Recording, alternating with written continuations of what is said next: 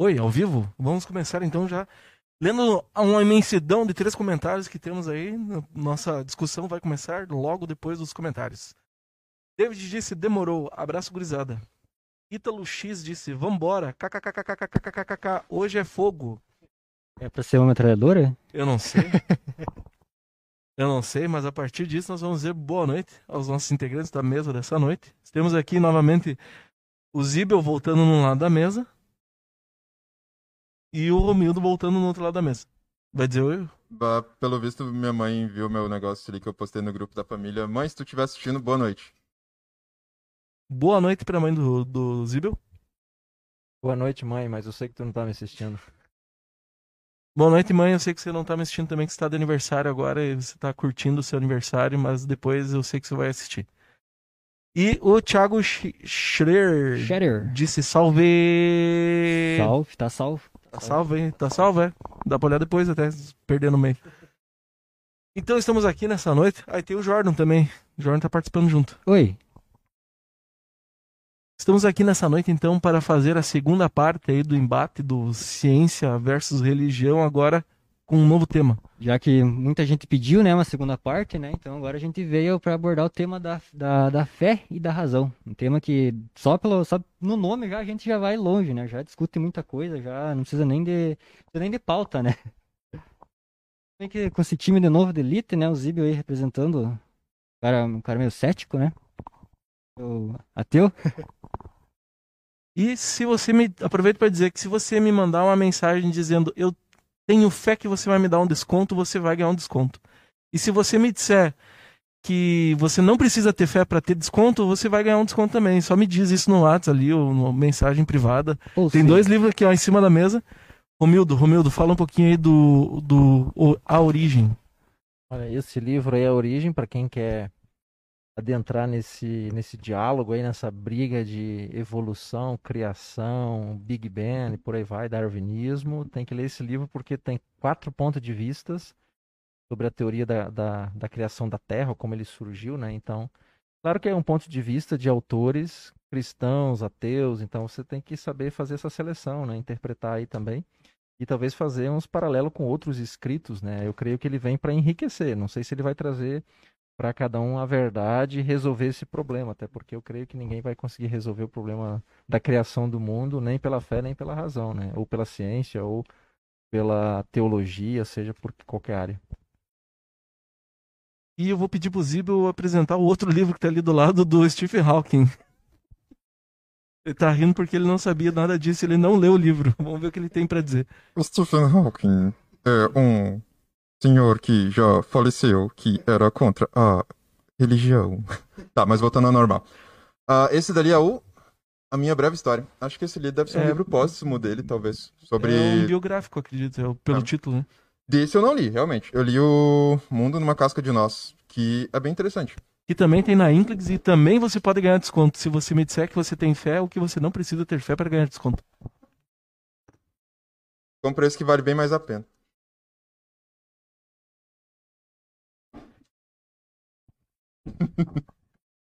Ah, esse aqui é um livro bem interessante. Faz um tempinho que eu li ele, então não lembro lá de muita coisa. Acho que foi até ele que foi bem mais usado pra fazer o filme do, Stephen King. Stephen King não, Stephen Hawking.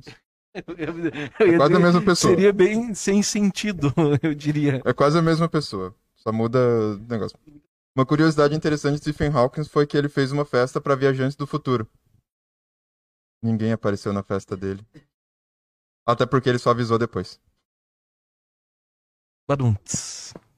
Depois disso, nós vamos dizer ainda um boa noite pro Matheus Schwingel, que disse boa noite lá no YouTube. Oi. E o Luan Ren, que disse boa noite e disse ainda: esse embate é do nível Capitão Amer- América versus Homem de Ferro. Faz sentido. Ou seja, a expectativa tá grande É. pra quem tá é. em casa. Aproveito para dizer você que está nos assistindo aí, deixa aí nos, seus comen- nos comentários os- a sua opinião, o seu pensar a respeito, que a gente vai ler e vai discutir junto. A gente queremos ouvi-lo. E para dar início nessa noite, eu gostaria que os nossos convidados, porque as perguntas estão aqui para os convidados, eu não vou responder nada. A gente tá aqui só pra largar, né? Só pra É, largar tô- e deixar a conversa largar rolar. Fazer o caos. É. O que se entende por fé e razão? Fé é acreditar. Eu tenho fé que um dia eu vou chegar com um deck recém-montado num torneio e vou ganhar. A razão pra isso é que não vai acontecer. A razão é a lógica. Tipo, qual é a chance disso acontecer? Zero. Zero não. Tipo, tem uma chance no final das contas. Tipo, a probabilidade. Alguma probabilidade existe. A razão diz, a probabilidade existe, mas é ínfima. A fé diz, eu tenho, eu acredito que vai funcionar. Então, tipo, começa por aí. Quando Aristóteles ele dizia que as nossas ideias são divididas em três categorias, né? Fé, opinião e conhecimento. Eu creio que nesse sentido, se a gente tomar a palavra conhecimento também como razão, a razão de algo que nós fundamentamos, ela justamente é equivocada no nosso tempo porque a gente acaba atribuindo a fé só algo mais de cunho místico, né, religioso. Mas não dá para dizer que alguém não tenha fé. Todo mundo tem alguma alguma perspectiva de fé, fé em algo, né? Ou seja, fé com razão. Isso. Por exemplo, se eu, se eu aceito algo, por, por, por mais que eu não tenha total conhecimento daquilo, entendimento absoluto, mas eu creio, né? Eu entendo isso, por exemplo, posso dar o exemplo da, da Covid agora, né? Eu não, eu não tenho uma, uma razão, alguém que me dá um, um artigo científico para ler e estudar, que a Covid não foi uh, criada em laboratório. Eu tenho hipóteses que foi, ou que talvez o outro vai dizer que não foi. É que nem o mundo, foi criado ou não foi criado. Deus existe ou não existe? É tudo com base numa fé. Né? A gente tem. Desculpa. A gente tem, tem cosmovisões, né? A gente tem entendimento do mundo, uh, um X, vamos dizer assim, uma X quantidade de conhecimento ou entendimento que nos leva a crer em algo em detrimento de outro. No casamento, dando exemplo, né? Uma pessoa não pode partir, vamos dizer assim, 100% de que o casamento vai dar certo. Ela precisa crer, por exemplo, o cônjuge, o marido na esposa e vice-versa. E quando eles saem de casa sem a presença da, da, do, de um deles, você tem que ir pela fé de que ele não está te traindo, ela não está te traindo. Mas mesmo você tendo fé que ele não esteja fazendo isso, isso pode acontecer. Né? E assim com todas as áreas. Então eu creio que a fé, nesse sentido, ela é, digamos assim, comum para todos, mas ele tem um objeto diferente, né? O cristão ele acredita em Deus como criador e assim, claro, outros desdobramentos dentro do cristianismo, né? Por exemplo, eu creio que Jesus Cristo é o Filho de Deus. Eu posso dizer isso, mas uh, eu poderia estar tá crendo nisso sem um conhecimento racional. Mas a história me traz uh, mu muita defesa, né? De elaborações racionais ou materiais bibliográficos que me reforça ainda mais acreditar em Deus, ou talvez não. É, muitos ateus, por exemplo, se converteram na história, pegando C.S. Lewis ou Chesterton e companhia, tanto outros que poderíamos citar. Eles eram ateus e foram estudar o cristianismo em busca de sentido por não ter encontrado, por exemplo, na filosofia ou nas experiências humanas. Eles encontraram depois, finalmente, essa lógica na fé cristã. Né? Não que eles tinham a solução do problema. Ele dizia assim: isso aqui é Deus, lá está Deus, né? Pelo contrário, com certeza a dúvida acompanhava eles, mas eles tinham um entendimento melhor, uma compreensão melhor que fundamentava essa fé. Então a razão também nesse sentido, a gente vai perceber que ela acaba não tendo uma, uma fundamentação exata para todo mundo igual. Né? Você diz eu tenho razão nisso aqui, mas pode ser com base numa opinião, né? não é com base em algo verdadeiramente comprovado por uma metodologia científica, né? E por mais que pudesse fazer, às vezes também isso é limitado, né?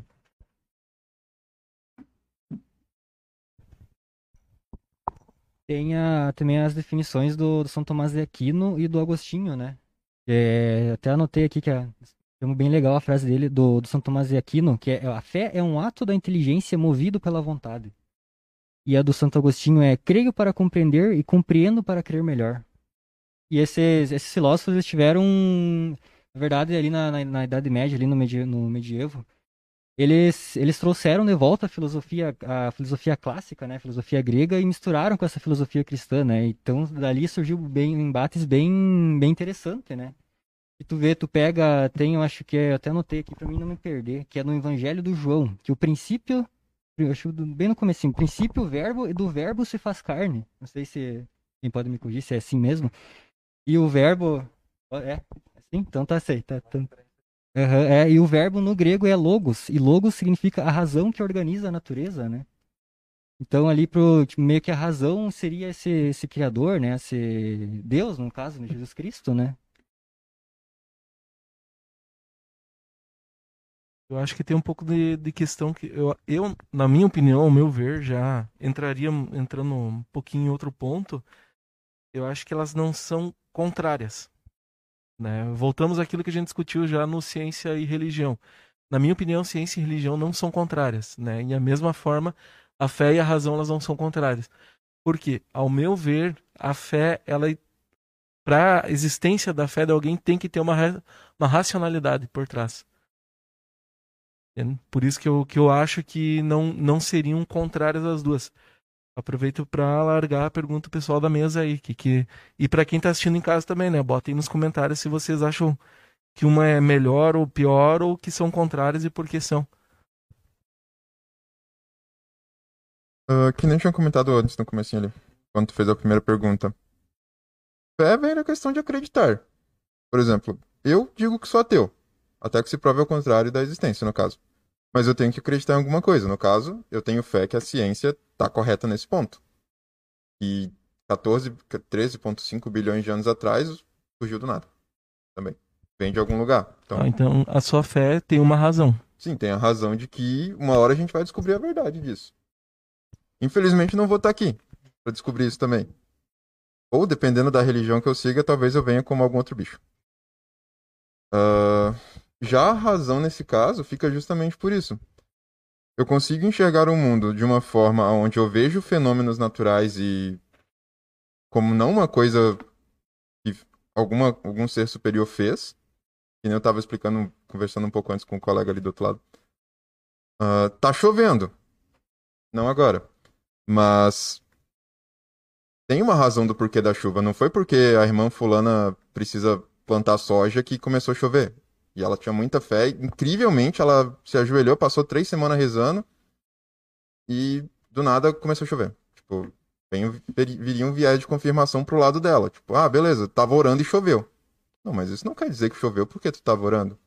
Cientificamente tem toda uma. Tem toda uma. Um estudo que mostra que a floresta amazônica, no caso, produz umidade, o vento traz para cá, por causa da cordilheira, e vai chover no Rio Grande do Sul. Ok, hoje em dia talvez a gente não tenha tanto, tão mais por causa da questão de desmatamento. Mas é razão nesse ponto. Não, precisa, não, não é uma questão de ter fé. É, eu também acredito que a ciência tem razão em muitas coisas, mas assim como a religião ela tem o seu limite. E quantos anos o mundo existe, a gente vai por, por aquilo que a ciência hoje dá conta, né? Por, por os métodos que existem, tecnologia. Eu creio que talvez eu também não esteja mais aí quando se descobrir verdadeiramente os, os anos que existe o mundo desde quando foi criado, por quem, como. Eu creio que nem como os cristãos não sabem, os cientistas também não sabem. Mas quando isso vier à descoberta, a própria fé cristã, ela, digamos assim, ela já aponta para essa participação da ciência como algo dado por Deus. Né? A ciência é algo que revela justamente a essência de todas as coisas. Então, o cristão ele não uh, acredita que a ciência venha conseguir provar a não existência de Deus, ao contrário. Cada dia que passa com as descobertas, com os avanços da tecnologia, a ciência vai provando mais ainda que Deus existe, né? que existe um Deus do qual os cristãos existem. Então não é que a fé cristã com as suas uh, com seus avanços e com as novas tecnologias vai tirando Deus de cena, né? Não é não é possível que a ciência prove uh, todas as coisas. Não é possível. Os grandes cientistas da atualidade eles já já aceitam isso bem tranquilo porque eles sabem que a ciência não como religião não dá conta de tudo. Como um cristão que conhece bem as escrituras, ele também uh, não acredita que a Bíblia hoje, como a gente tem lá os 66 livros, dá conta de explicar todos os detalhes que a gente gostaria, quisesse fosse, mas não, não é possível, né? Então muitas pessoas querem tirar a resposta na Bíblia como se a Bíblia fosse um manual de pesquisa para responder todas as dúvidas e questionamentos. Mas não é assim. Ele te dá sabedoria né, para você lidar com todas as coisas, inclusive com relação à ciência. A gente pegando os grandes cientistas, Kepler, que a gente falou do último encontro, e companhia na era moderna, toda essa turma aí era cristão, né? E ao contrário, eles havia uma colaboração com relação à fé cristã justamente na prática da ciência deles, e não o contrário, né? Apesar de que um grande amigo do Richard Dawkins, ele, uh, na Universidade de Cambridge, ele, ele foi convencido, uh, o John Lennox, né, que escreveu um livro, A Ciência Prova Tudo, né? Então ele foi justamente questionado certa vez pela equipe da, da universidade para ele abandonar essa fé infantil, né, que ele acreditava no, no cristianismo. E ele mesmo questiona, dizendo assim que se ele como cristão tivesse feito isso com ateu, isso viraria manchete mundial, né?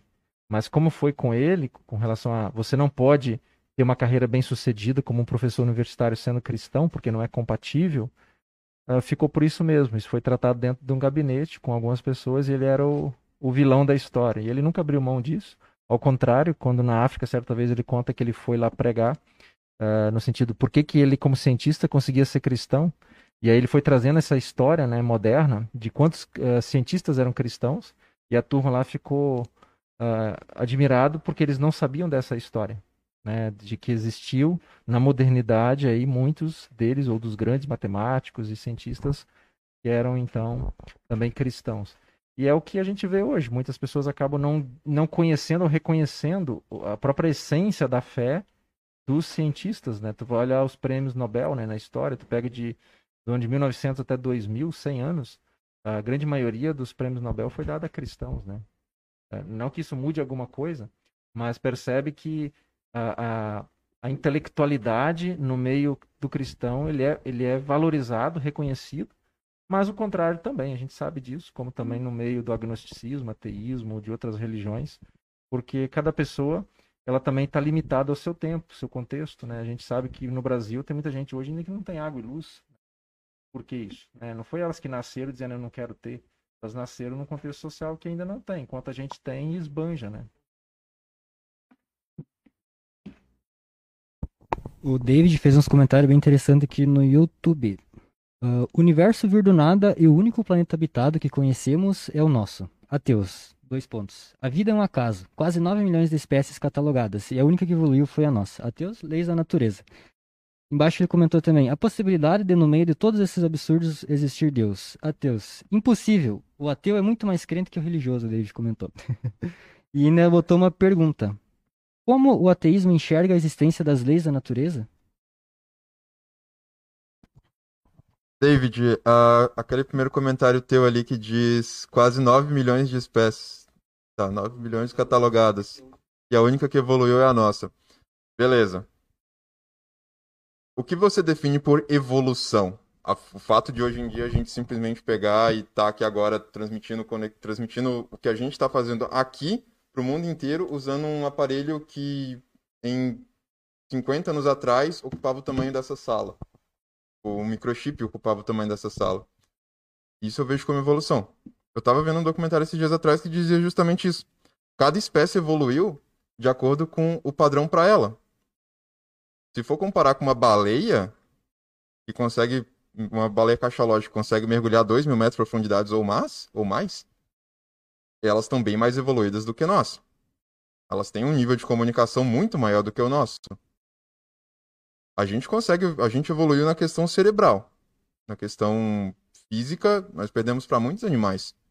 Na questão social, tu pega, por exemplo, os bonobos e chimpanzés ou até mesmo formiga e, e outros animais que vivem em, em colônia. Todos eles seguem uma hierarquia excelente. No caso dos chimpanzés e dos bonobos, por exemplo, tudo é meio que resolvido catando piolho um do outro. Tem brigas também e tudo mais. Mas se tu for ver a questão social deles, eles são bem mais evoluídos do que nós. A gente, se a gente, humano, se chegar num local e ver, ah, não, não gosto daquela pessoa, começa a fazer picuinha dela. Então, tipo, eles evoluíram de outra forma, diferente do humano que evoluiu para dominar momentaneamente. Não vejo isso como uma questão de tipo um Deus ter criado a humanidade e o que seis mil anos atrás, que nem a gente comentou, que foi mais ou menos a, o tempo que, a, que Deus criou o mundo e liberou todo mundo do, do negócio, do Jardim do Éden.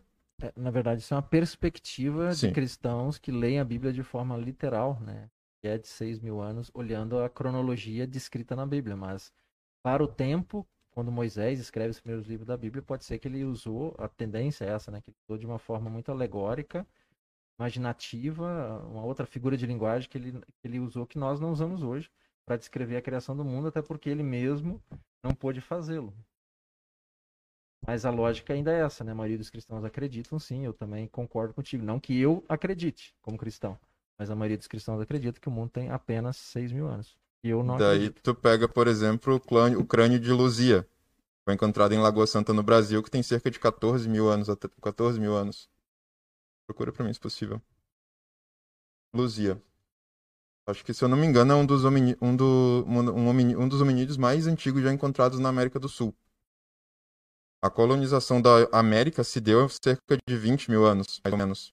E existem relatos de fósseis que mostram isso, no caso.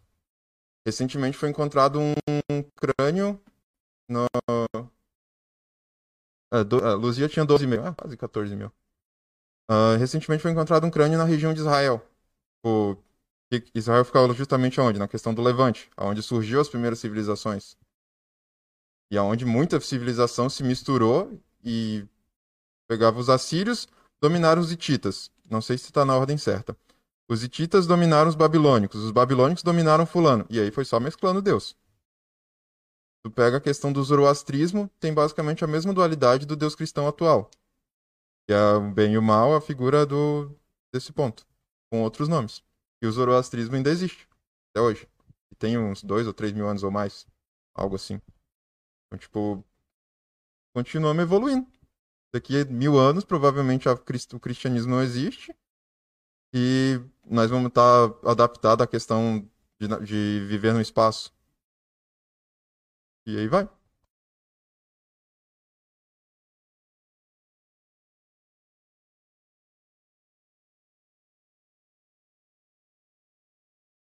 A gente enxerga da forma ciente, de científica. Tipo, a ciência consegue explicar e mensurar. Então é possível explicar. O que não é possível explicar ainda, faz pesquisa em cima para descobrir o porquê. Por que, que aquilo dali ocorre? Por que, que aquilo dali está acontecendo? Uma outra ali que o David tinha man- mandado é por que, que o resto dos primatas não evolui? Nem eu tinha comentado, cada animal evoluiu do melhor modo possível para ele. A gente descobriu o fogo, em, em- descobriu que o fogo servia para afastar animal. Opa, peraí, então vamos entregar, vamos aprender a fazer isso aqui. Ah, os outros primatas, eles vão continuar evoluindo. Eventualmente, se a gente não acabar com tudo antes disso. E quem sabe, se o ser humano foi extinto por, por alguma outra coisa, futuramente uma outra raça de primata. Os orangotangos, por exemplo, são extremamente inteligentes, conseguem usar a ferramenta. Não tem a questão vocal que nem nós temos. Conseguir conversar um com o outro. Mas eles conseguem desenvolver ferramentas para pegar cupim dentro de um, de um toco de árvore usando um, um galho de planta. Do meu ponto de vista, isso é uma evolução fantástica. Os macacos, macaco prego do no Piauí já foi feito estudo que mostra que eles conseguem usar ferramentas, tipo meu primo aqui, para bater no coco como se fosse um martelo. Apresen- Depois apresenta a sua família aí pro Beleza. resto da sua família que está assistindo. Beleza. Ah, eles conseguem usar ferramentas para abrir o coco. E a coisa que eles desenvolveram. Acho que no planeta dos macacos faz. ma- planeta dos macacos que ele diz macaco faz, macaco, a- macaco aprende, macaco faz. Algo assim. Então, um foi passando pro outro. Eles não vão evoluir da mesma forma que a gente vai virar. Tipo, daqui a 5, 6 mil anos, não, tu não vai pegar um macaco e ele vai ser um humano. Vai ser uma outra espécie, outra espécie completamente diferente. Ah, o que vocês acham sobre o deus da Spinoza? Não sei quem é. Tem, tem mais um comentário do David ainda. Vai, vai ficar sem resposta por parte do David que ele foi pra uma reunião, tá? Depois ele vai assistir as, as, a- as respostas. Tá, beleza, David, assiste. Eu quero teus comentários depois. Sobre meus parentes que eu trouxe aqui. Aqui nós temos meu primo cristão, meio quadradão assim, fechado, não fala com ninguém, que segundo teorias foi da onde a gente veio. Não necessariamente dele. Aqui nós temos uma coisa que, se, que tem 50% do mesmo, do mesmo DNA que o nós. O... Parabéns, você é 50% banana. Acho- Tem gente que é até mais que 50%. é. Sim, muita gente.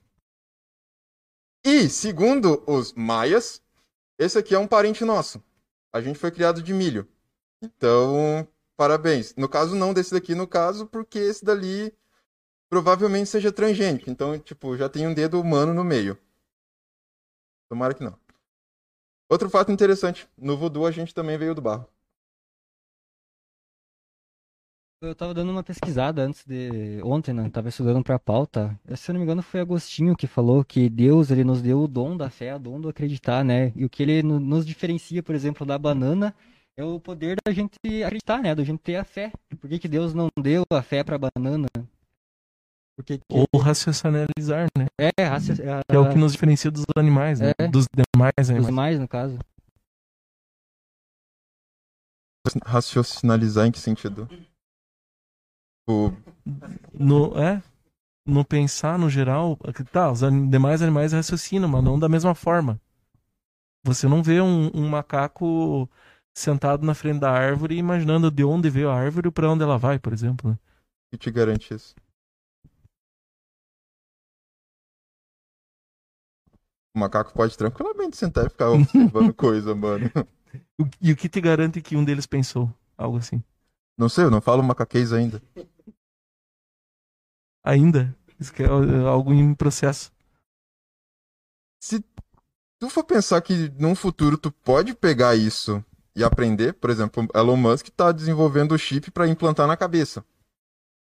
Então, olha aí, a marca da besta, gente. É, não fala em chip, não fala em chip. É um chip na mão. Mas assim, ó, você não se percebe ou não se entende ou não se reconhece certas ah, coisas que nós humanos temos ou fazemos nos demais animais. Os, os animais têm as suas, as suas vidas em sociedades, têm seus modos de comunicar e tudo mais, né? Mas o ser humano ele tá num outro nível, né?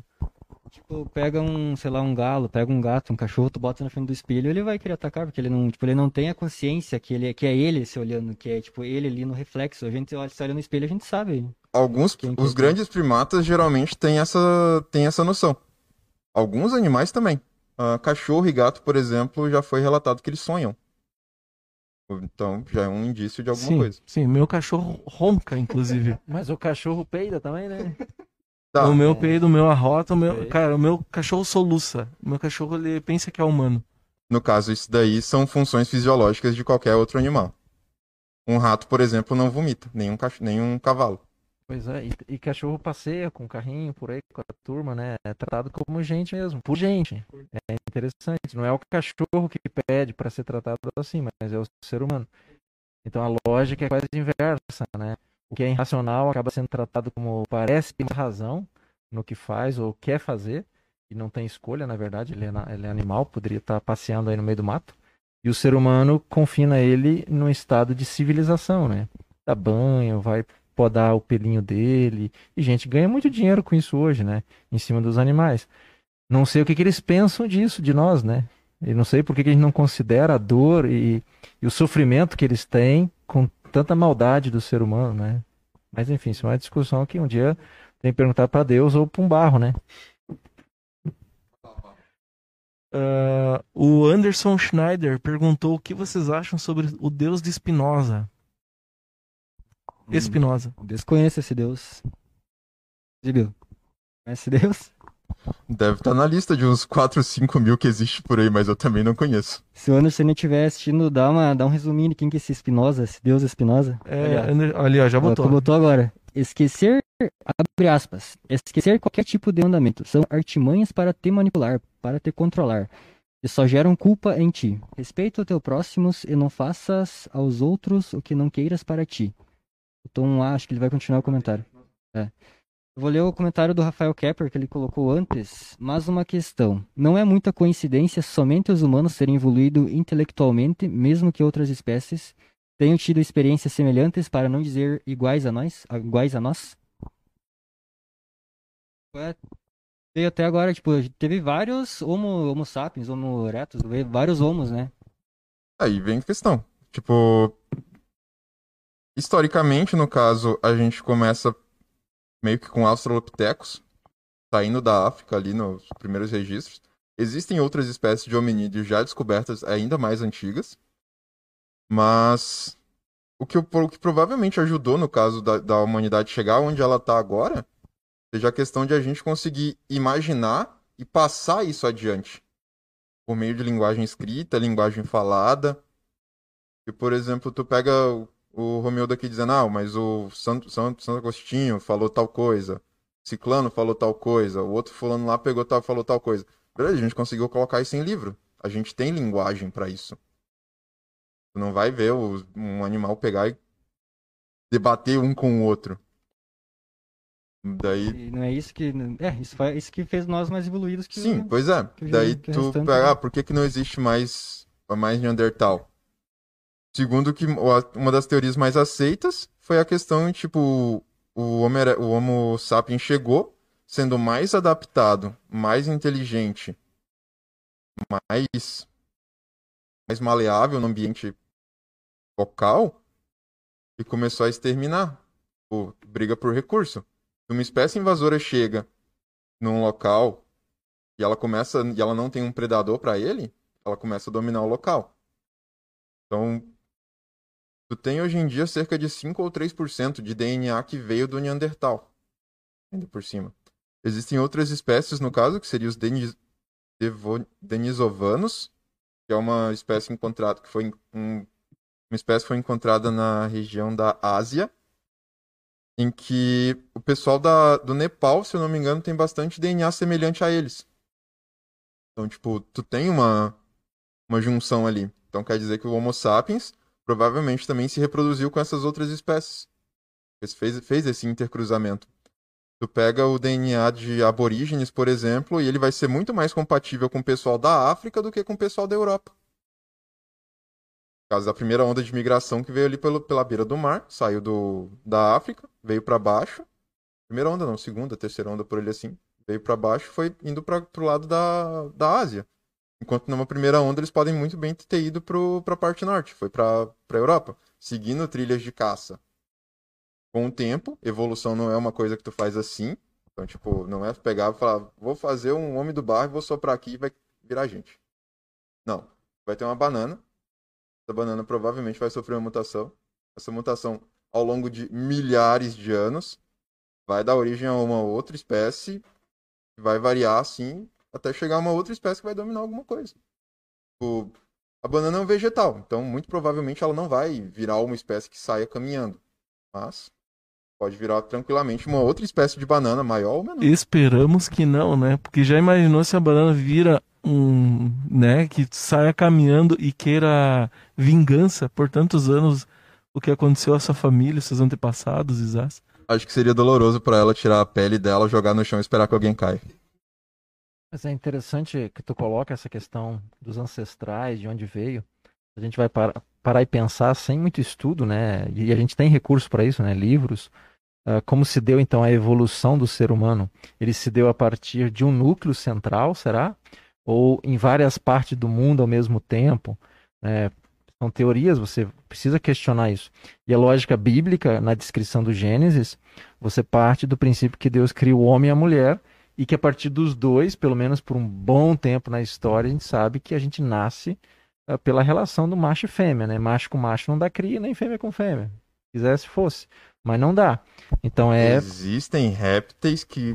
do- existem cobras fêmeas que conseguem fazer partogênese onde não existe a necessidade de um macho. Elas Então- criam apenas cópias. isso em cobra, né? é, mas e ser seres humano- humanos? Nós somos outra espécie. A evolução não trouxe isso pra nós.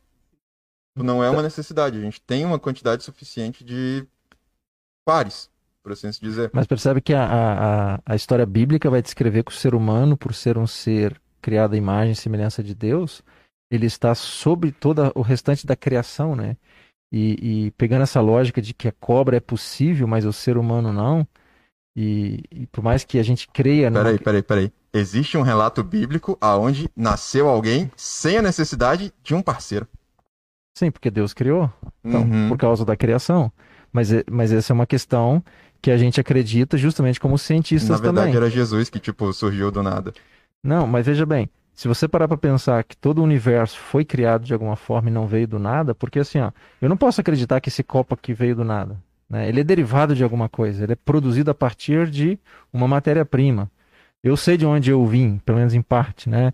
É, meu pai e minha mãe dizia que eu era filho deles, né? Eu acreditei nisso sempre. Pode ser que não, não sei, pode ter sido trocado a maternidade. Mas percebe que eu, eu não preciso pensar que eu vim do nada, né? Aparecia aí. Nada que está aqui essa mesa, alguém, alguém fez, né? Então o mundo nesse sentido, dentro das teorias e cosmovisões, cada um vai conceber de um jeito. O cristianismo tem uma forma, o ateísmo tem outro, o materialismo tem outro e assim vai. Então cada um descreve de um jeito. E eu acredito que tem muitos pontos comuns que não precisaria ter conflito, né? A gente não precisava ter conflito no sentido de que nós não chegamos ao fim da linha voltando no tempo. A gente não sabe como é que começou realmente uh, os cristãos têm a Bíblia que relata. Os cientistas nem isso têm. Né? Eles vão pela base das experiências, pelas tecnologias que foi A gente tem um planeta inteiro que demonstra isso. A gente tem um universo inteiro então, que demonstra isso. Mas os cristãos, então, os cristãos partem desse princípio que a Terra, a criação, prova a existência de um Deus. Toda a criação pressupõe que para que algo exista, alguém precisa criar. Dentro da própria ordem humana. Né? Você, você pode estar tá criando tudo isso aqui, né? um microfone. Eu só posso falar nisso aqui porque alguém criou. Isso aqui não veio do nada. Né? E ainda foi beneficiado. Eu não posso criar isso aqui do nada. Eu acredito que o Deus que criou o mundo, de alguma forma, ele tenha criado isso a partir do nada, pressupondo que se, o, se Deus que eu creio existe, ele pode fazer isso. Né? Ele não está fazendo, talvez mais, seja lá em outras galáxias, pode ser que sim. Como essa evolução, para mim, não é um problema, porque eu não sei onde é que Deus está levando uh, o fim de todas as coisas. Como é que eu vou, eu vou estar daqui a mil anos? Se eu vou ser alguém ou vou ser um tijolo, né, que vai estar numa casa por aí? Porque pode ser. Tu vai ser um tijolo, futuramente. Pois é. Mas eu acredito que existe a ressurreição. Né? Essa é a fé cristã. Você acredita por quê? Porque Jesus Cristo ressuscitou e existem provas lá. Então, na, na medida que você não acredita nisso, realmente você não precisa ter muita, muita crise de que você hoje é um ser humano andando e amanhã alguém te prende, te mata ou faça qualquer coisa contigo. Até por questão de moralidade. Não faria sentido você ser contra a, a mãe que jogou a criança ali pelo do ônibus. A gente, como ateu, eu diria assim, fez mais do que devia. Entendeu? Uh, Cara, não, existe não, empatia eu nesse sentido. Eu, eu fiquei grilado com o que a guria fez. Então, por quê? Porque você tem uma essência de Deus no teu coração, não. mesmo que tu não admita. Essa é a questão. Não é que eu estou dizendo que o ateu tem esse sentimento. Ele não tem, por quê? Porque eu creio que o ateu também foi criado por Deus como eu. Mas a fé que eu tenho e de um ateu não é a mesma. A compreensão do mundo é outra. Mas nem por isso eu vou matar o ateu porque ele não concorda comigo. Eu, e a minha fé é tanta que eu espero que ele também não faça isso, por quê? Porque existe um código de ética moral, uma lei natural, como Lewis vai dizer no coração do ser humano, que fez na história as pessoas procurar cientificamente entender toda a criação. Por isso que existe ciência, graças ao cristianismo. Então, tu quer dizer que por causa do cristianismo, a gente pode excluir toda a questão de numerais arábicos, pode excluir toda a questão de, da ideia de um, da ideia dos indianos em questão de os indianos criaram mesmo. Putz, esqueci. Mas, tipo, meta... não...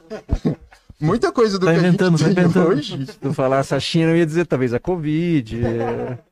Beleza. Mas aí que tá. A China em si também criou bastante coisa. A questão do... do modo... Covid? Não, não dá de duvidar, tipo... Tudo vem de lá. microfone vem de lá, roupa vem de lá, carro vem de lá. Uh, mas, cara, não tem, não tem por que dizer assim, ah não, mas foi porque Deus fez assim. E é só o meu Deus, no caso. Tu pega, tu pega toda a genialidade que toda a humanidade criou em princípios onde nem Deus existia, não existia a ideia do teu do ser humano. Do ponto de Deus vista criou... de várias outras culturas. Não, se, se, Deus criou todas as coisas, mesmo que eu não admita, ele existe já tá, antes de eu Deus criou tudo. Aí beleza, vem alguém da, do México, um asteca que sacrifica a galera para arrancar coração e oferecer pro sol e fala que a gente foi criado do milho. E aí? Tu vai dizer que ele tá errado? O Deus dele criou a gente do milho. Então, mas o, o, Deus que o cristão acredita não acredita que a gente foi criado do milho e não vai arrancar o coração de ninguém para sacrificar a Deus. mas Deus o milho possui isso. mais semelhanças genéticas com a gente do que um pedaço de tijolo, por exemplo. Tá, mas não importa, mas o que, que tem a ver o milho comigo se o milho não pensa, se o milho não fala, o milho não me dá carinho, o milho não me dá luz solar, não me dá luz de nada, não me dá nada que eu preciso, além de comida. Ser comida para mim. Isso é alimento que Deus concedeu para o ser humano. Essa é a importância. Mas percebe que toda essa criação, toda a lógica de ponto de vista diferente, isso sempre vai divergir. Por quê? Porque você parte de princípios de que se Deus não existe, claro que os astecas estão certos, quem inventou o número, mas na lógica do cristianismo não é que a gente está dizendo assim, está todo mundo errado. Não. Mesmo que o cristão ainda não admitia, não formulava o que era formulado hoje e entendido hoje pelas pesquisas históricas, uh, pressupõe que foi Deus que já criou o ser humano com essas capacidades. Né? O ser humano tem uma capacidade inata para a criação, né? para cuidar da criação. Isso está lá em Gênesis. Tanto que criou um Deus, que estamos aí aturando essa coisa há dois mil anos. Depois Bem... de alguém engravidar e falar, foi Deus. Bem mais. Tanto que tipo, não, tu vira Je... quase um boto. Não, Jesus. A história Je... do boto é a mesma. Tipo, Je... a guria no lago, pegava lá, chegava a engravidar, falava, não, foi o boto. Chegou Maria e falou, foi Deus. Não, é tão igual quanto você lê, por exemplo, o Código da Vinci e dizer que ele tem fundamentação científica e histórica para dizer o que ele está dizendo lá. Como alguém uma vez me pediu, disse, não, a Bíblia é uma coisa, você prova o que a Bíblia está dizendo é errado historicamente e me prova que o autor lá do Código da Vinci não esteja viajando no sentido de criar ideias fantasiosas com relação a Maria, ter relação com Jesus e por aí vai que não tem comprovação, ninguém prova. São suposições justamente ateístas de tentar desqualificar o cristianismo. E é uma boa tentativa. Muitos acabam caindo nessa, por quê? Porque não leem a Bíblia, não lê a história e acreditam em Boto Rosa.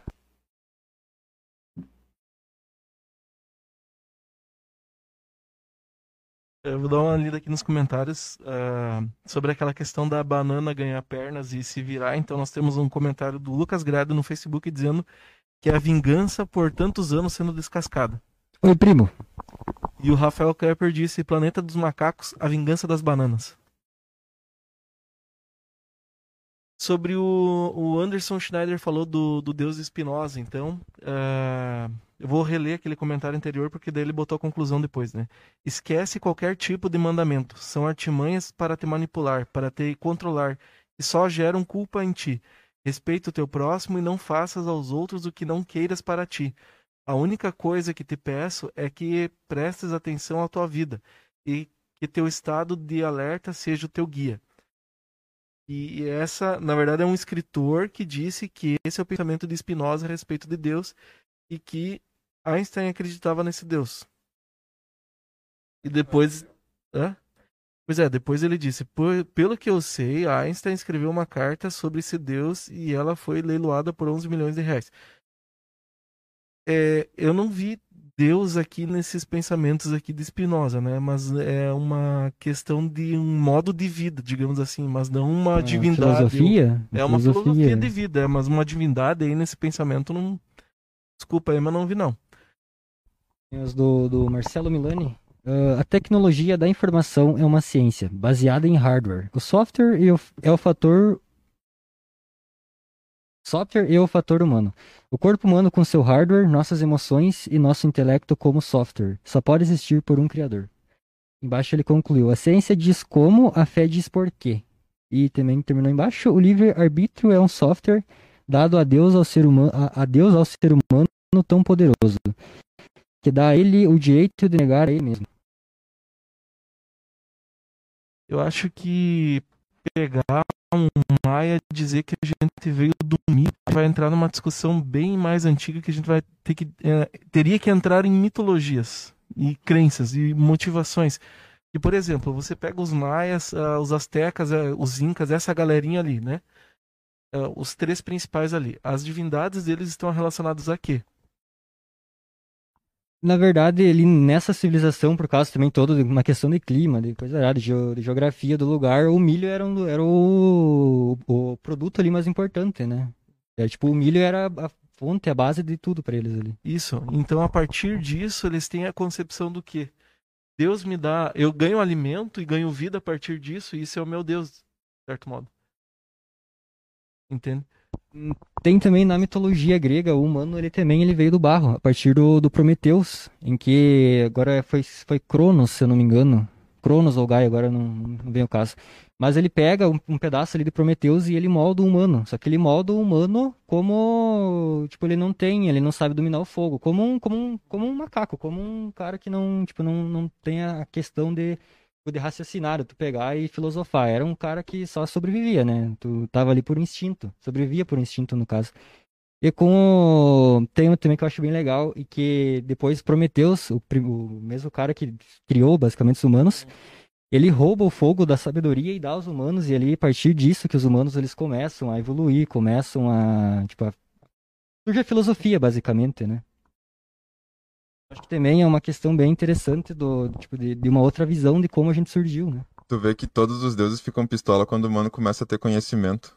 Prometeu ficou preso, no, ficou preso no monte com a uma águia, um urubu, sendo comendo comendo fígado, fígado toda noite e Deus pegou e falou assim, olha, aqui tá tudo permitido, exceto esse fruto do conhecimento do bem e do mal. Vai lá Eva, tentada pelo pela serpente, come o fruto e Deus fica, não, não gostei. Sai daqui, sai do meu parquinho. Vai embora, você comeu do meu fruto do conhecimento do bem e do mal. Então, é, quando a gente fala de fé, a gente tem que falar de teologia, né? Dentro do cristianismo, pelo menos. E a teologia ela abarca duas questões básicas, né, em termos de pesquisa histórica, que é você considerar um arcabouço mais arqueológico que, que, que compõe, né, estrutura toda a base de fé de um cristão. E tem a questão hermenêutica, né, de como você interpreta, né? Teologia é estudo de Deus, então você procura estudar Deus, você não crê em Deus, tipo, ah, legal, creio. Tem cristãos que fazem isso, então uh, bom para esses também, se eles realmente acreditam em Deus verdadeiramente como um cristão que pode entender o máximo que pode pelo que temos disponível. Pegando, por exemplo, a questão da hermenêutica, nesse texto de Adão e Eva comendo a maçã que não podia comer, a questão da árvore do bem e do mal, uh, como a gente interpreta isso? Né? Como é que os cristãos interpretaram isso ao longo da história? Com erros e acertos, com influências místicas, pagãs e por aí vai. Teve muitas razões a gente entender errado, mas eu, para mim, basicamente hoje, eu entendo que uh, a descrição da árvore do bem e do mal é justamente a tentativa do ser humano buscar o conhecimento que não seja diante de Deus, né, a partir de Deus. Ou seja, você busca uma razão, um conhecimento, fazendo uso da tua própria capacidade, seja intelectual, força física, destituído de Deus. Né? E é isso que o ser humano faz até hoje. Então, o cristianismo tem esse olhar para o ser humano como aquele que vive em rebelião contra Deus, só o, o aceita, né, quando reconhece que é isso, né, um fazedor de ídolos, a gente é uma fábrica de ídolos, é, e, e, a gente poder reconhecer que entre tantos deuses tem um Deus, e não é um Deus criado pelo ser humano. Por mais que alguém diga assim, não, vocês cristãos inventaram o Deus que vocês creem. Ok, mas convenhamos que foi, uma, foi a melhor invenção entre todos os deuses, porque outros deuses precisam às vezes ser carregado, né? Precisa ser reformado. E Deus não, é, a gente compreende que Deus faz isso com a gente. É ele que trabalha em nossa vida, ele que nos dá fé, ele que nos dá razão. Na lógica de Agostinho, né, que tu falou antes ali, Ganesha também. Eu não sei o que, é isso. Uh, tu, tu pega Tomás de Aquino, né? Para ele, a filosofia, para Tomás de Aquino, na época, ela devia estar subordinada à fé, né? Mas aí não se descreve que tipo de fé. Uma fé baseada nas escrituras, mas como você interpreta essa fé? Né? Essa fé é sustentada numa correta interpretação bíblica, né? Com base em quem? Já o Agostinho ele faz um exercício que eu acredito que é, é louvável, porque ele na época diante de influências pagãs no meio do cristianismo, né, e na, no crescimento do cristianismo no, no, Império Romano, ele justamente traz, junto com grandes outros estudiosos na época, a possibilidade de você tomar partido, por exemplo, do platonismo, do neoplatonismo e de interpretar a Bíblia, interpretar a teologia e a história da teologia que é dada até então à luz da filosofia, né, sem precisar de achar que elas são concorrentes ou elas são uh, opostas, né, que elas estão em conflito. Vê que a gente discute isso ainda até hoje, mas no século 4 e 5, Agostinho já trabalha isso muito bem. Ele não vê conflito né, na, na fé e na filosofia. Para ele, a lógica é justamente que a filosofia nos ajuda, ou a razão nos leva a chegar à fé, e vice-versa, a fé nos faz ainda buscar mais ainda fundamento racional daquilo que a gente então diz que acredita, né, em Deus.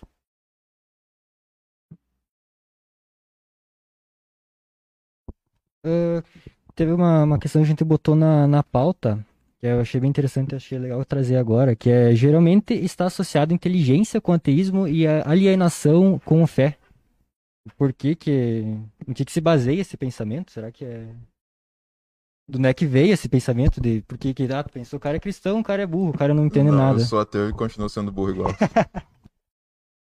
eu sou só um cara que lê demais. Lê e olha e fala, ah, acho que é interessante. Oh, isso ali não é interessante. Então, tipo, acho que dizer que ateísmo e inteligência andam juntos é completamente errado.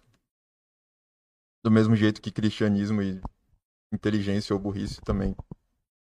É, eu, do meu ponto de vista, né, cristão, eu, eu creio que ambos têm a sua limitação, né? O ateísmo tem, nem tu falou, eu concordo contigo.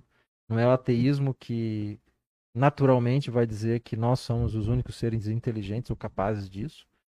Uh, como os cristãos também não podem se arrogar nesse direito, né? Ao contrário, quem realmente, como cristão, faz teologia diante de Deus, ele vai reconhecer que ele tem muito a procurar, pesquisar, saber.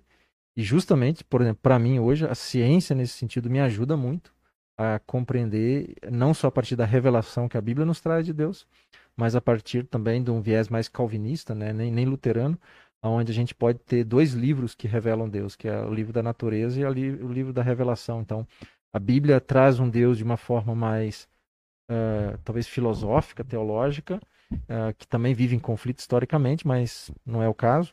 E a gente vai olhando para a criação, como cristãos, a gente vai vendo que a Bíblia uh, vai reforçando né, esse Deus que a Bíblia descreve e caminha com o povo, que chama um povo para andar com ele e tudo mais pela própria criação que é descrito, né, a partir então da história e do relato bíblico. Então, para mim, não, não há nenhum tipo de conflito nesse sentido.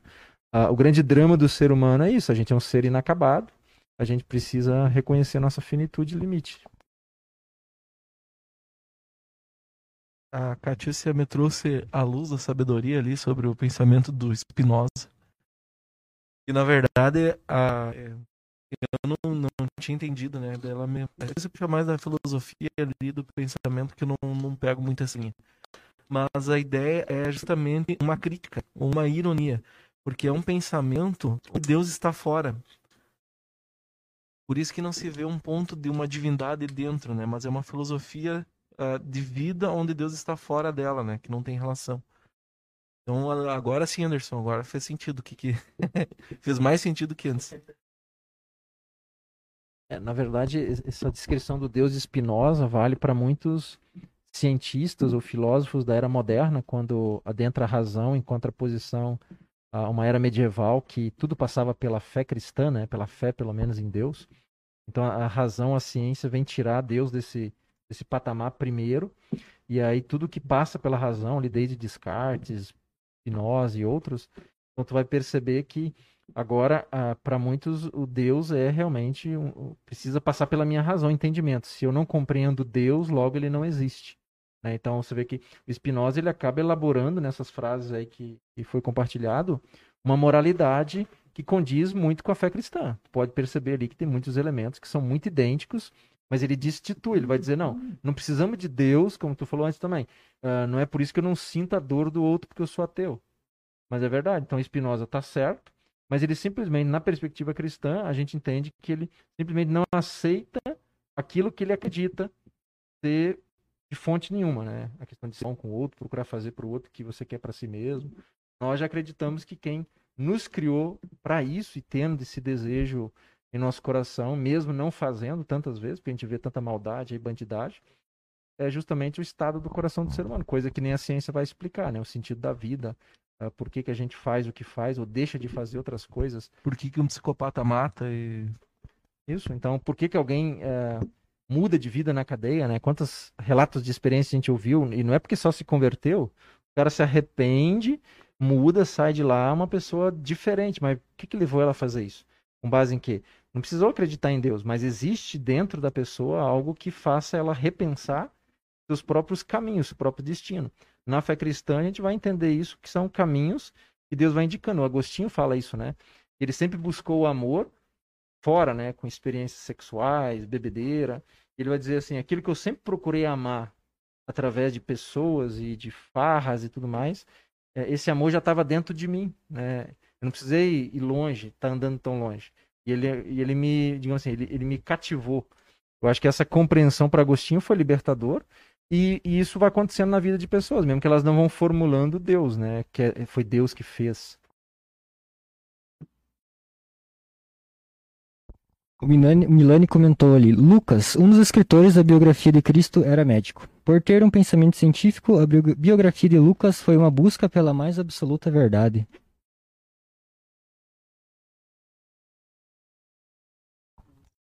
Livre-arbítrio do Milani. Uh, sim. É. Com relação a esse livre-arbítrio que o Milani falou, o, tu vê que o livre-arbítrio existe no momento em que Deus é onisciente, sabe tudo que vai acontecer e só finge na questão de que tu pode seguir o caminho que tu quer seguir, sendo que tu já sabe, ele já sabe pra onde tu vai no final das contas. Então, tipo, não existe arrependimento nesse caso. Ele já sabe o que vai acontecer, se teu caminho já tá descrito no que vai acontecer, então, qual não, a diferença? Não que seja descrito, né? Mas se ele já sabe. Não quer dizer que ele te forçou a fazer. Ou colocou ali como. É, é dado, tipo. Eu entendo o livre-arbítrio assim. É dois caminhos. Tem os dois livros ali. Você tem a possibilidade dos dois. Certo? Você vai escolher qual dos dois. Só que Deus já sabe qual que tu escolheu. Pois é, então ele já sabe quais vão ser os atos que vai acontecer. Mas você escolheu igual. Porque eu não tenho conhecimento disso. Ou seja, Não. continuo não tendo livre-arbítrio no final das Você, contas. não, você escolheu por um desejo do seu coração. Eu já, tava, já, já sabia que ia acontecer aquilo. Já era o que ia acontecer. Mas ele não te forçou a escolher o que você escolheu. Vamos ficar numa árvore de infinidade agora. Sim, porque você é, é você que está fazendo a escolha. Ele sabe qual você vai fazer. Você não sabe. Você vai escolher a partir do que você quer. E ele deixa você escolher a partir do que você quer. Tô com duas moedas na mão. Qual das duas tem a moeda? Peraí. Tô com uma moeda na mão. Qual das duas tem a moeda? Tipo, é isso. Ah, beleza. Você escolheu errado. Pá, se lascou. Vai pro inferno. Parabéns. É que naturalmente, tu vai pegar livre-arbítrio em Agostinho, né? E é dois cavalos que tem hoje editado, ou três, se eu não estou enganado. Ele vai trabalhar bem essa questão do bem e do mal no livre-arbítrio, né? Onde a gente é criado ah, com liberdade, mas a nossa inclinação natural é para o mal. A gente é livre para escolher fazer o bem mediante o conhecimento de Deus e da vontade dele. E mesmo não conhecendo a Deus, na lógica de Agostinho, a gente poderia, né? Tem umas encíclicas papais aí de, na história que dizia que as pessoas podem ah, fazer a vontade de Deus sem o conhecê-lo, né?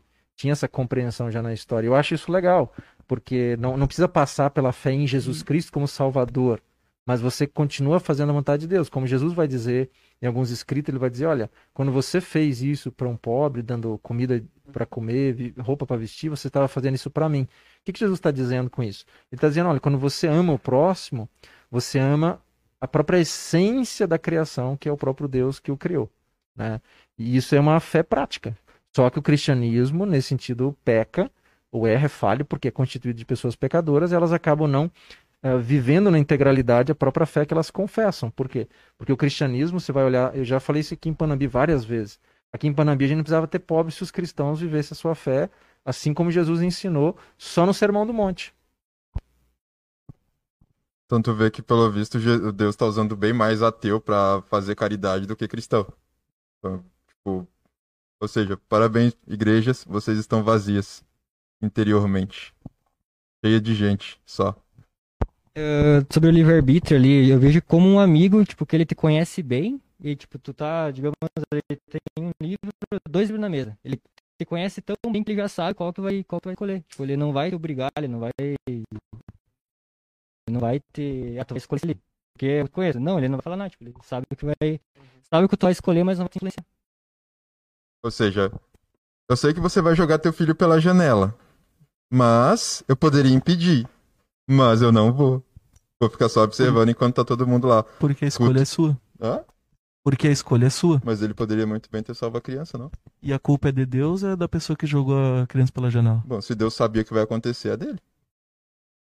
A pessoa que jogou pela janela não tem culpa nenhuma disso. Totalmente isenta. Ah, tá, ah, me corrija, me corrija alguém se estiver errado. A questão, tipo, se tu se tu ajudar um suicida, é considerado crime no Brasil, se eu não me engano. O cara tá lá pula, pra pular do topo do prédio. Se tu tiver do lado e não ajudar, você é criminoso igual. Então, tipo, quem é ocupado no- na história? base na lei que a gente criou e estabeleceu. Mas se a gente vai pegar na essência, por exemplo, eu sei que naturalmente eu não queria que a minha mãe tivesse feito o que essa mãe fez com essa criança comigo. E aí eu parto do princípio que eu também não deveria de fazer, porque eu deveria ter o mesmo cuidado que a minha mãe teve comigo dentro das condições dela também, porque eu podia cobrar dela hoje e dizer assim, ah mãe, tu vacilou aqui, vacilou ali, e eu sei. Eu também vacilo com um monte de gente no meu dia a dia, mas eu não posso culpar Deus, porque é fácil culpar Deus. né? Eu transfiro, é que nem as, as ideologias mais ah, atuais, em dizer assim que o ser humano nasceu bom, né? O Rousseau fala isso, né? O ser humano nasce bom e a sociedade corrompe. É fácil, você transfere toda a merda que você faz e pensa para outro. Ah, é, é- é os outros que me fizeram assim. Não, pera lá. Aí vamos tomar também aquele princípio de não importa o que fizeram contigo, a questão é o que você vai fazer com o que fizeram com você. né? Ou seja, você tem uma razão e você precisa pôr ela em prática. Só que eu sei que entre o falar e o fazer tem um abismo. É a ideia do. Você que leu Sandman, é a ideia do Lúcifer reclamando pro Sandman. Quando ele sai do inferno. Eu cansei das pessoas colocarem a culpa em mim Essa de tudo aquilo é que eles fazem. boa, é linda essas frases. Exatamente, é a mesma discussão. Pra quem não sabe, então, já que eu citei Sandman, Ah, vamos, tem que falar. Ah, então o Sandman tem uma parte onde é que o personagem Sandman ele vai pro inferno pelas motivações dele e lá ele encontra, a lu- ah, encontra o inferno vazio e dentro da mitologia né de Sandman e encontra o inferno vazio e quando ele encontra Lúcifer ah, então Lúcifer fala ó eu abri as portas do inferno deixei todo mundo embora e aqui estão as chaves da do, do inferno porque eu não quero mais saber do inferno você faz o que você quiser com ele por quê porque eu simplesmente me cansei das pessoas botarem a culpa em mim de tudo que elas fazem. Tipo, ah, o cara traiu a mulher, ah, o diabo me tentou. O cara se embebedou porque o diabo me tentou. Né? Então é a mesma discussão, sabe? É, é o ser humano fugindo da responsabilidade das suas escolhas. Daí a gente cria um Deus pra falar, não, mas eu sou bom porque Deus quer que eu seja bom. Eu tô fazendo caridades não porque eu quero fazer caridades, mas porque Deus fez que eu fizesse caridade. Mesma coisa. Então, tem essa compreensão, mas ela não tem fundamentação bíblica teológica. né? É uma, uma visão equivocada que o Martim Lutero criticou, porque ele vai dizer assim: ó, ninguém é salvo por boas obras, tu és salvo pela fé. Ou seja, e a salvação não é você morrer amanhã ir para o céu, longe daqui, onde é que tem anjinhos bochechudos tocando harpa, né? Tem quem crê nesse troço aí, né? Eu admiro quem consegue. Mas não, ele vai dizer: não, você já crê para viver numa, no no novo céu, na nova terra aqui e agora. É, A, a ressurreição de Jesus inaugura essa possibilidade. Por isso que ao seguir Jesus, você acaba eh, aprendendo uma nova linguagem, uma nova vida, né, a partir da essência da criação, que é Deus, que é o Logos, como foi lido de João antes, lá no início da criação. Então, nós na essência, a gente não vai conseguir fazer tudo por si mesmo que é para fazer.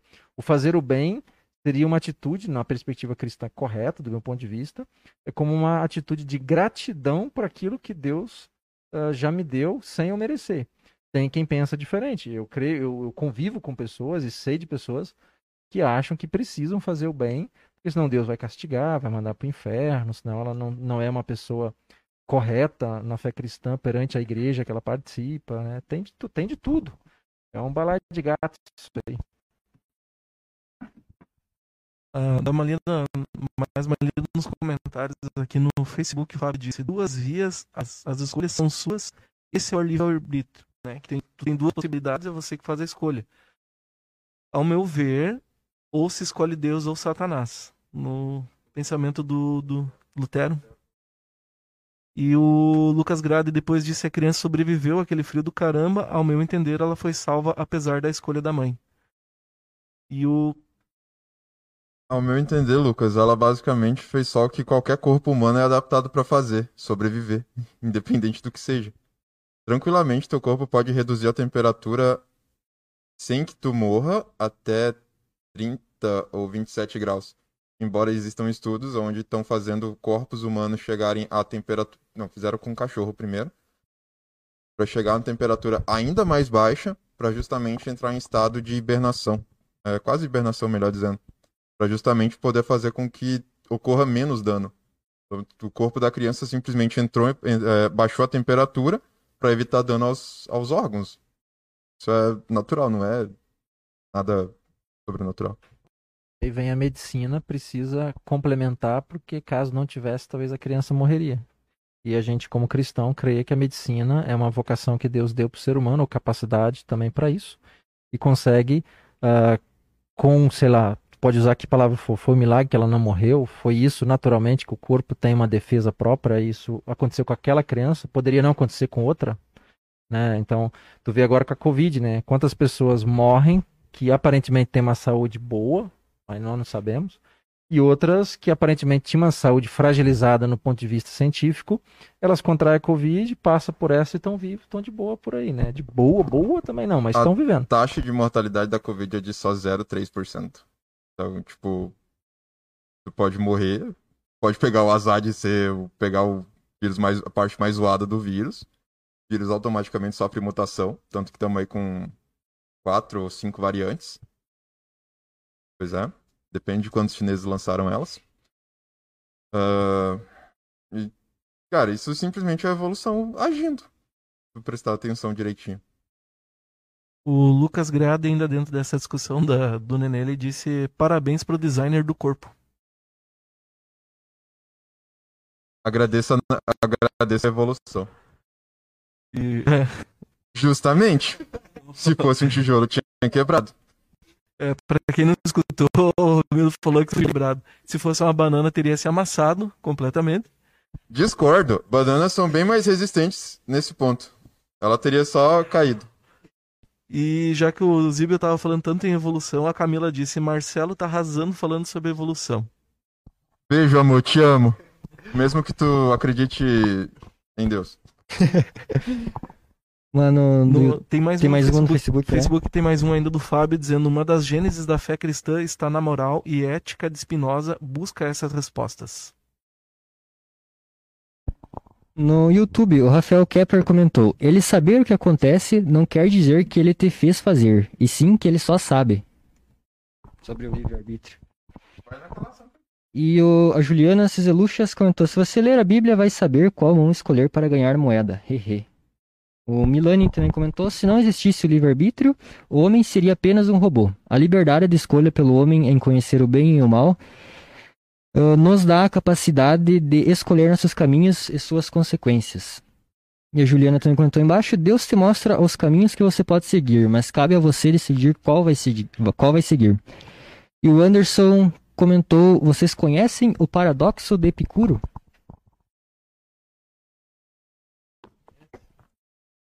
Eu, eu, eu abri aqui pra. Anderson? Anderson, você está num nível acima da gente, que eu nem lembro de tudo que tu fala.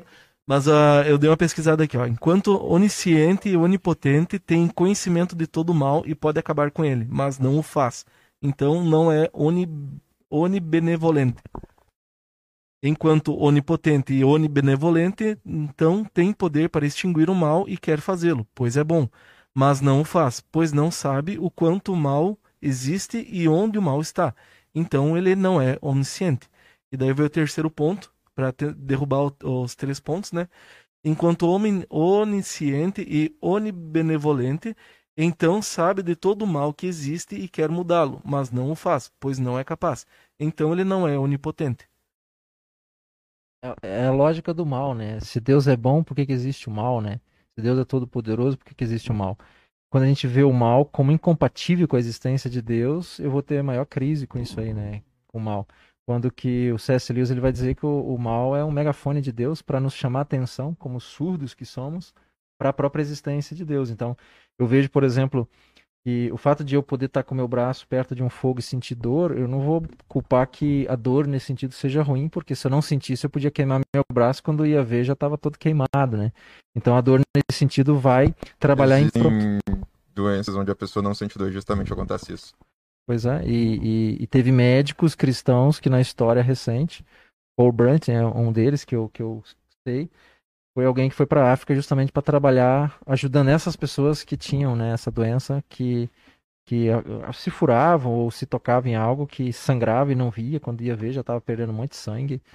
Então. A genética dessas pessoas está sendo justamente estudada para poder fazer medicamentos que sejam mais eficazes contra a dor. Então, e se, e se descobrir, eu creio que a, a própria fé cristã não, não venha a ser desacreditada, né? Ela, ela reforça porque faz parte da criação de Deus. né? Bom, pela conversa inteira que a gente tá tendo, basicamente tudo foi Deus. Então, se foi alguma coisa que aconteceu, joga pra Deus que tá feito. A Bíblia já respondeu tudo, então a ciência tá perdendo tempo descobrindo coisa nova. Não, pelo contrário. É justamente a ciência tem seu valor dentro daquilo que eh, o cristianismo ensina. né? Se o cristianismo fosse realmente balela, do, do ponto de vista então do cristão, a ciência não teria valor. Eu não precisava apostar na ciência, entende? Mas eu, como cristão, eu aposto na ciência, porque eu sei que Deus me criou como ser criativo, quando ele lá na criação vai dizer, vocês têm que cuidar, multiplicar ah, sobre toda a criação. O que, que é isso, né? É mordomia sobre a criação. Então, como eu lido com isso? Eu vou reclamar que inventaram uma garrafa d'água, um computador que eu possa usar, um carro que eu possa me locomover? Não. Isso não me, não me leva a desacreditar em Deus. Como essa lógica ali, então, eh, podia tomar um outro, um outro ponto de vista. Então, podia dizer assim que eh, o fato de alguém conseguir fabricar um computador usando a própria intelectualidade me faz ser, então, alguém não intelectual, porque eu não consigo criar um computador. Por que que eu não consigo?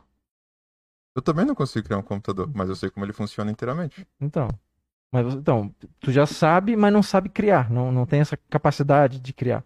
Mas se você for atrás, estudar, provavelmente tu vai conseguir, porque quem também hoje faz isso, ele não nasceu sabendo.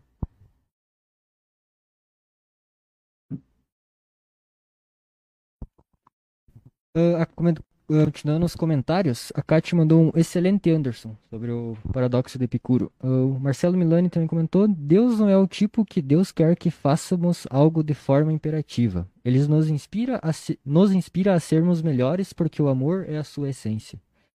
E o Rafael Kepler comentou: um corpo recém-nascido ter sobrevivido àquilo não foi nada além de um milagre. Será? Na ciência, justamente, existem relatos de pessoas que passaram 20 minutos debaixo d'água sem se afogar e foram revividas sem dano cerebral. Existe relato de pessoas que sobreviveram a noite inteira em frio. No caso, recentemente até teve o caso de uma criança que se perdeu no meio do milharal. No dia seguinte foi encontrada tranquilamente, dormindo no meio do milho. Provavelmente foram os astecas. Tava no meio dos parentes, na verdade, né? Sim, claro, tava todo mundo aquecendo ele. Por que que a- por- como que a criança nesse caso do milho não morreu? Não era uma noite fria, tava num ambiente protegido de vento. No caso dessa criança ali que não morreu, ela caiu de cabeça, tá com traumatismo, deu traumatismo craniano, craniano e como é que é o nome? Em- Não, alguma coisa cerebral. Coágulo cerebral, se eu não me engano. Beleza, baita milagre esse que Deus fez dela não morrer, mas ela provavelmente vai ter sequelas depois. O C.S. Lewis, no livro chamado Milagres, como em outros livros, ele vai trabalhar isso também, como ele entende o milagre. Ah, que nem tu falou do, do milharal aí, uma criança, né, que tu falou, no milharal. Ah, tinha fatores climáticos, mas percebe que tu tem que ter combinação de várias coisas para que então essa criança sobreviva. Na lógica do Lewis, isso é um milagre. Ah, você vai dizer, ah, foi Deus? Como? Ele já criou o mundo para dar esse boom ali, esse cruzamento. É que nem você dizer assim, pá, muito azar, o cara cruzou ali, o outro veio e atropelou. É, é o milagre in- in- inverso, então. É, é uma tragédia. Assim como tem para o bem, seja de quem interpreta, tem também para o lado do mal. Então, na história do cristianismo, o problema é que o milagre ele é entendido só de uma forma meio mágica, mística, né? Isso a gente vai ver, por exemplo, se você vai num terreiro de candomblé, lá os caras estão fazendo os, os esquemas deles para cura. E tem cura nesse meio, não é só na igreja que dizem que cura. Eu, eu não acredito que nem todo mundo na igreja que estão lá orando no culto é curado. É, o, o exemplo disso é quando a gente abriu a livraria, a gente começou com ela, tinha um, um entregador de revistas, certo? E ele, ele chegava, ele entregava as revistas, não entrava muito saía calado, sabe? Não, não falava muito com a gente. Ele entregava e saía. E daí uma vez eu e a Catice então resolvemos puxar conversa com ele, né? E daí a gente foi entender o porquê. Ele tinha uma relação contra a religião cristã pela forma como ele era abordado por algumas pessoas, né?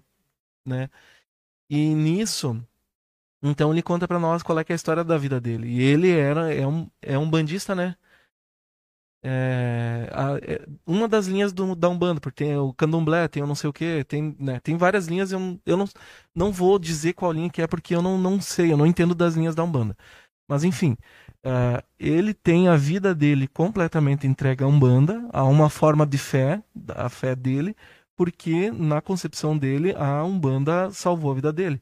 Porque ele nasceu de sete meses, acho que era, alguma coisa assim, teve várias complicações, ele era para morrer e o pai dele levou ele num terreiro e fizeram lá um ritual e ele sobreviveu. Aí nós vamos entrar num- numa outra questão, né? Não é só uma crítica contra é uma crítica contra a fé geral, no caso, não contra a fé cristã. Porque para a Umbanda foi acontecer um milagre ali. Agora a ciência vai dizer que não, não aconteceu um milagre, que alguma outra coisa aconteceu no meio ali. Entende? A ciência, na verdade, ele, ele consegue explicar o milagre dentro da condição dela. Mas para a concepção das pessoas na história se referir ao que é milagre, não deixa de ser milagre. A questão é que a gente acaba ficando preso, daí eu concordo, talvez na história, seja no medievo, mais antigo ainda, de atribuir o milagre como assim, Deus ah, tem preferidos, e aí ele foi lá e curou fulano. Daí tu pergunta, mas por que que não cura o ciclano, né, o beltrano? Porque tem muita gente precisando de cura. É que nem dizer por que o pastor que está lá na igreja orando para quem quer ser curado vem até o culto, ora lá com imposição de mão e cura. Mas por que que ele não vai lá no hospital e ora pelo povo lá no hospital para ser curado? Então são, são coisas que se a gente for discutir aqui, a gente fica a noite inteira, amanhã, a gente não vai chegar num ponto. Ah, por isso o cristianismo está errado, por isso o ateísmo está errado, ou os umbandistas estão errados. Não. Eles têm, vamos dizer assim, limites de compreensão dentro do tempo que eles vivem, do conhecimento que eles têm. Mas não deixa de eles estar experimentando uma ação geral, vamos dizer assim, que, que perpassa a compreensão, seja de qualquer religião que queira dar resposta, inclusive a ciência. É, tem uma. Muitas vezes eu me pergunto nessas questões de milagre e a ciência diz isso e, e coisa e tal. Ah, existem doenças psicossomáticas, né? Que são doenças que elas partem a partir do pensamento. A pessoa começa a pensar muitas vezes, ah, eu tô mal, vou ficar mal por causa disso, e, e o corpo reage a esse tipo de pensamento. Né? Eu acredito que muito milagre pode ser visto dessa forma também. Né? Você é, tanto faz, você escolhe. Essa questão de fé e de razão é, da, é, é cada um, é livre-arbítrio. Você escolhe acreditar em fé ou acreditar na razão. Mas você pode puxar pela questão da fé que houve um milagre, ou a razão e a ciência podem vir explicar que a partir de, de determinado momento que o cara acreditou, eu tenho fé que vou me curar. A partir daquele momento, como uma doença psicossomática se cria a partir do pensamento, o corpo dele começa a reagir de uma forma diferente e ele é levado à cura. E a ciência vai explicar isso de outra forma. É tipo aquele efeito placebo, tu, tipo, tu tá dando um remédio pra uma pessoa Exato. que tá doente, no remédio ele não faz, não, é, não tem efeito nenhum, mas por ela acreditar que ela vai ser curada, que aquele remédio vai ter efeito, ela no fim ela, ela é curada. Esse é um ponto interessante da, na questão de medicina. E muito médico não consegue explicar esse ponto também. Tipo, ah, o pessoal chega lá, ah, tô com câncer. Ah, o teu câncer é em estágio terminal. Não tem o que a gente fazer. A pessoa vai na igreja, fala, ó, não, creia que tu vai ser curado. A pessoa volta lá no médico, mas fala, ah, vamos fazer um outro exame aí. Faz o exame de novo, ah, beleza, não tem mais o tumor. Tipo, pode ter sido um erro médico? Pode ter sido um erro médico. Pode ter sido cura? Pode. Eu vou citar um caso do Steve Rowe. Steve Rowe ele é vocalista e baixista. É, hoje em dia eu não acompanho mais muito a banda, eu não sei como é que tá a situação da banda, mas era ah, uma das principais bandas de metal cristão dos anos 90 e início dos anos 2000. Em 96, final de 96, ele foi di- diagnosticado com leucemia. E ele passou um ano inteiro né, em médicos, hospitais, tratamentos e tudo mais é a história dele, né? Você consegue eh, tem relatos e tem cartas que ele enviou. Ele depois da de, de ter se livrado da doença, ele cria eh, saiu um CD inteiro relacionado ao que ele vivenciou durante a doença. Mas o relato dele é o seguinte: ele teve então esse um ano de tratamentos e coisa e nada aconteceu. Ele foi piorando, piorando, piorando. Quando o médico chegou para ele e disse: "Você tem duas horas de vida." O teu corpo ele vai se desligar e você vai morrer em cerca de duas horas. Aí ele então ele ora e entrega nas mãos de Deus. Deus, eu fiz o que eu podia fazer, o que a ciência podia ter feito até agora, eu fiz e agora está nas, nas tuas mãos. A partir daqui, para mim, entra no impossível. não tem mais o que fazer. Aconteceu que as duas horas se passaram, ele não morreu, passou mais um tempo, ele não morreu, aí, tipo, deu mais um dia, ele não morreu, e então foi feito exames nele de novo e ele não tinha mais nenhum traço da leucemia. Não tinha absolutamente nada da leucemia. E a ciência foi lá e o médico foi lá e disse, ó, deu um milagre, porque nada explica o que aconteceu. Né? Então a gente tem aí entra entra-se em questões de crenças, né? Ele vai lá e acredita que é um milagre e a ciência acredita que alguma outra coisa aconteceu que fez o corpo dele reagir de outra forma. É, ou que foi um erro médico, sei lá. Mas, é, mas um erro médico não teria como o cara um ano fazendo tratamento. Mas enfim, Uh, ele depois, muitos anos depois, aí a gente vai entrar nessa questão do, do paradoxo do Epicuro, né? Ah, se Deus, Deus é bom e curou ele. Anos depois, ele vai desenvolver um câncer na coluna. Mas se Deus é tão bom e curou ele, por que, que Deus deu um câncer na coluna para ele? Entendeu? Ele fez, ele fez piadinha de novo. Não houve piadinhas, né? Então, é, o que eu quero colocar aqui, então, é, tu tem essa questão aonde a fé está se sobrepondo num determinado ponto, que, a, que ele foi curado da leucemia, e um outro lado por onde é que a razão estaria se sobrepondo, que é ele voltar a ter o câncer na coluna. Ah, voltar a ter um câncer. Não, ele desenvolveu um câncer na coluna. E com isso tudo eu quero dizer que nenhum dos dois está ou mais certo ou mais errado, né? A questão de cura sempre é um impasse porque a gente é mortal, a gente sabe disso, né? A gente é mais velho hoje do que era ontem. Quando olha uma foto de criança, a gente vê o quanto a gente piorou, melhorou, né? As tias sempre dizem, nossa, como tu tá mais gordinho, mais bonitinho, mas é tudo balela, né? Fica só para enganar a gente. Mas a gente vai morrer. Então, o, o medo da morte, isso é para todos, de certa forma. Tem aquele que diz que não tem, mas é uma forma de falar também de boca para fora, como às vezes um cristão fala muito rápido, eu acredito em Deus. Mas se daí você dizer, então tá, vamos ao, ao limite do que, que é acreditar em Deus. Vamos começar do zero aí. Que Deus que tu tá falando? Escreve-se Deus aí. Então vamos lá. E aí tu vai, como é que tu entende que ele queira que você viva? Você está vivendo assim mesmo? E aí você vai ver que é um posto de contradição, né? O, o ateísmo vai passar nisso, o agnosticismo, todos têm seu, seus pontos negros aí de, de, de, não conseguir viver integralmente aquilo que ele até acha ou quer viver, né?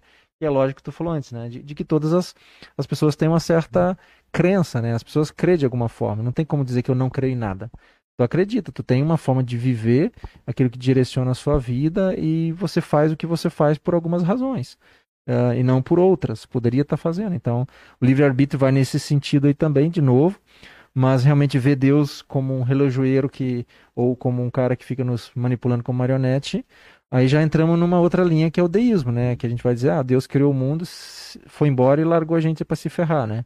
E o cristianismo crê que não, né? Deus, inclusive em Jesus, se encarna, pelo Espírito Santo ele está aí, ele nos inspira e nos dá entendimento, mas ele não vai nos manipular, né? Eu posso buscar nele como um, um ateu vai buscar num estudo ateísta histórico melhores ferramentas para viver melhor. É, o cristão vai fazer o mesmo. Você vê que a fé vai só buscar em fontes diferentes uh, formas de viver melhor. Esse é o drama do ser humano. Uma galinha já não faz isso, né? Se eu der milho para ela comer, se ela não quer comer, ela não sabe que eu tenho lá um girassol escondido que amanhã eu vou dar se ela não comer o milho. É só fazer chantagem. O bebê faz, né? Vai chantar, chora, porque quem não chora não mama. no caso da galinha, se ela começar a aprender isso, ela consegue fazer. Tanto por isso que papagaio fala, por exemplo. Então, o treinamento de cachorro geralmente é feito com base nisso. Tu começa oferecendo um petisco para ele fazer aquilo, depois tu, ele começa a fazer automaticamente. Treinamento de humano também. Sim, funciona. Você faz a prova, você ganha uma nota boa.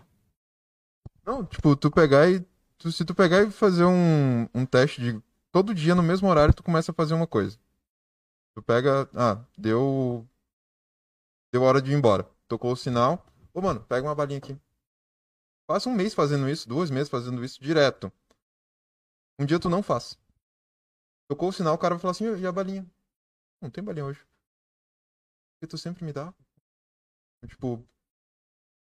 É, isso a pessoa aprende. A questão ali do, do câncer. Tu tinha comentado que os médicos não sabiam também. O corpo tá constantemente vasculhando. Vendo o que, que tem de errado. Tem até um animezinho chamado Hataraku Saibo, ou Cells at Work, que é bem bom. tem uma cena justamente que é sobre uma célula cancerígena. E ela justamente vem, ela começa a ficar grilada com o corpo e começa a atacar o próprio corpo. Vem todo o sistema sistema de defesa e tal, destrói aquela célula e elas falam, não, vou voltar, que seria no caso a questão de metástase. Ele teve um, uma leucemia, que é um tipo de câncer, e posteriormente ele veio a ter câncer de coluna. Então, tipo, a célula cancerígena simplesmente ela não sumiu, ela voltou. A questão do, dos remédios não estarem mais fazendo efeito, provavelmente fosse porque o corpo já estava tão sobrecarregado de remédio que ele não estava conseguindo agir sozinho. Quando tiraram os remédios, o corpo falou: não, agora estamos começando aqui de novo, vamos tentar resolver os problemas.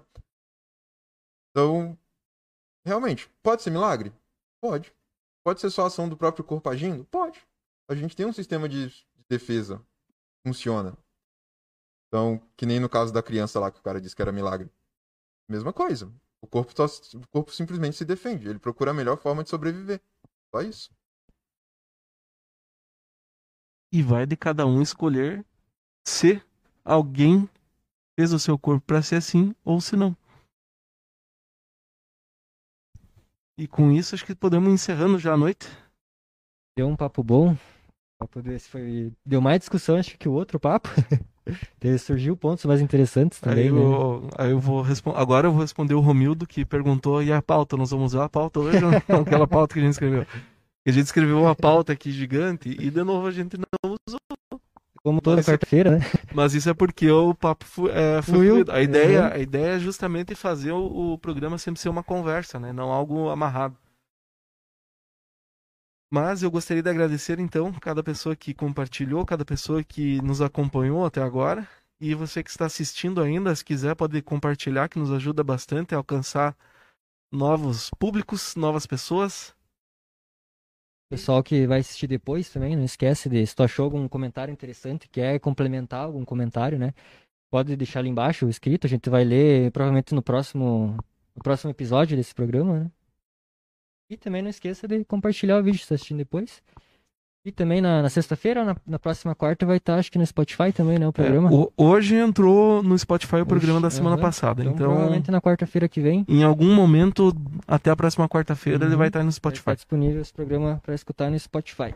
Basta você nos acompanhar nas redes sociais, que, que nem hoje eu botei no Spotify, eu já dei um aviso lá no, no Facebook. Facebook do Pop Culture. Então provavelmente vai ser aviso no Facebook, tem Instagram, tem Twitter. Zibel, mais uma vez, obrigado. Rapaz, também pra isso. Ser massacrado todo dia e descobrir coisas novas. Mãe, beijos se tu estiver assistindo ainda. Amor, também, beijos. Romildo também, obrigado por aceitar o convite. Eu que agradeço, a gente contribui com aquilo que a gente sabe até o limite, a gente não é dono da verdade, a gente tenta aprender uns com os outros e creio que a gente aprende quando ouve vocês citando aí livros que eu também não sei que existe, isso que eu gosto de ler, e assim a gente vai aprendendo mais e com boas perguntas aí que a turma em casa aí manda, vai enriquecendo o debate. Então, obrigado aí também por todos que estão aí nos assistindo. Nós ainda não conseguimos trazer nossos grupos de discussão de volta, né? Mas aqui é uma, uma forma da gente estar praticando um pouco isso. E semana que vem, Diogo? Programa da semana que vem, um spoilerzinho. Semana que vem vamos discutir um pouquinho sobre porte de armas. Olha aí, esse é um tema bem, bem polêmico que tá. É, o- é um tema bem. Ó, aqui a gente tá discutindo uma coisa aqui, semana que vem é um É, outro assunto outra- totalmente. totalmente aleatório. Mas a gente tá aí pra isso, pra discutir o quê? Discutir coisas que passam o nosso. perpassam o nosso dia a dia e coisas que a gente pode ver também na cultura pop, né? Já que é a ideia do pop culture. É isso aí, né? Com relação à porte de arma, tu pode envenenar uma pessoa só com potássio da banana. É uma arma, gente. Então, acho que. Porta de armas de fogo, então, pra ser mais específico. É, é, relacionado a armas de fogo, pra ser mais es- específico, tá? Pra semana que vem. Então, agradecemos a sua presença, a sua paciência, a sua audiência. Só um pouquinho antes, chegou muita novidade na livraria. Quem quiser vir conhecer, quem quiser ver, conhecer as novidades, tem bastante coisa. É, Toneladas de livro. toneladas de livro. é, ainda estamos catalogando alguns livros da semana passada e hoje chegou mais mu- muita coisa nova. E ainda tem mais coisa pra vir essa semana ainda. Então acompanhe a gente aí nas redes sociais pra saber o que, que tá vindo de novo aí. E é isso aí. Até semana que vem.